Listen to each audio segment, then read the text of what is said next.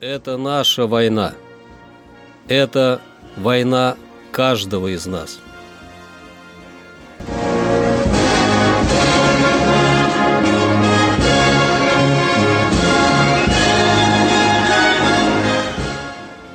Проект информационного агентства «Регнум. Война. Хроника 1941-1945 годов. 21 октября. 21 октября 1941 года немцы продвинулись к западной окраине Харькова. 21 октября 1943 года советские войска Второго Украинского фронта освободили более 50 населенных пунктов – Пятая Ленинградская партизанская бригада окончательно разгромила силы немцев и восстановила советскую власть во всем своем регионе. 21 октября 1944 года завершилась Рижская наступательная операция первого и второго Прибалтийских фронтов, в результате которой значительная часть немецкой группы армии «Север» была разгромлена, а оставшиеся силы оказались блокированы и отрезаны от пути отхода в Восточную Пруссию.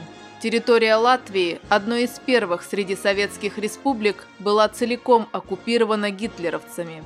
Ригу войска группы армий «Север» заняли 1 июля 1941 года, а вся территория республики перешла к оккупантам 8 июля. Через три года советские армии начали освобождение Прибалтики. Успешное наступление советских войск летом 1944 года в рамках операции «Багратион» создало благоприятные условия для полного освобождения прибалтийских республик – немецкая группа армий «Север» оказалась охвачена с юга войсками белорусских фронтов и одновременно прижата к Рижскому заливу силами прибалтийских фронтов. Над немецкой группировкой нависла реальная угроза полного окружения – Несмотря на то, что значительная часть немецкого штаба настаивала на скорейшем отводе войск из Прибалтики в Восточную Пруссию, намерения Гитлера оставались прежними – любой ценой удержать контроль над восточным побережьем Балтийского моря. К концу июля 1944 года серией успешных фронтовых операций войска Красной Армии прорвали оборонительную линию «Пантера», в районе Нарвы, Даугавпилса и Пскова. К концу августа в ходе Тартусской операции был захвачен плацдарм в районе города Тарту. Это еще больше осложнило положение прибалтийской группировки противника. Но даже в такой ситуации позиция Гитлера оставалась неизменной. В условиях серьезной нехватки топлива терять налаженное производство синтетического бензина казалось главе Рейха неприемлемым. Не только ресурсы вынуждали немцев в буквальном смысле вгрызаться в Балтийский берег. Для сохранения своих позиций в Прибалтике немецкое руководство предприняло целый ряд мер. На ключевых направлениях были поставлены заградительные отряды из частей СС, чтобы полностью исключить возможность отступления.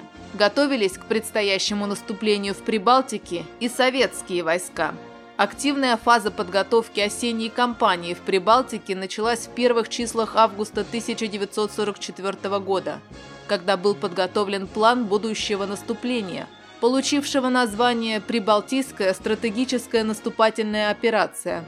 Первоначальной датой начала операции должно было стать 4 сентября 1944 года, но сроки пришлось сдвинуть на 10 дней – когда войска Третьего Прибалтийского фронта смогли захватить плацдарм в районе Тарту, откуда предусматривалось нанесение удара по нарвской группировке противника, оборонявшей Таллин. Еще одной причиной переноса даты начала операции стала неполная готовность фронтов, особенно тыловых частей, к будущему наступлению – Таким образом, наступление на Ригу решили начать 14 сентября 1944 года.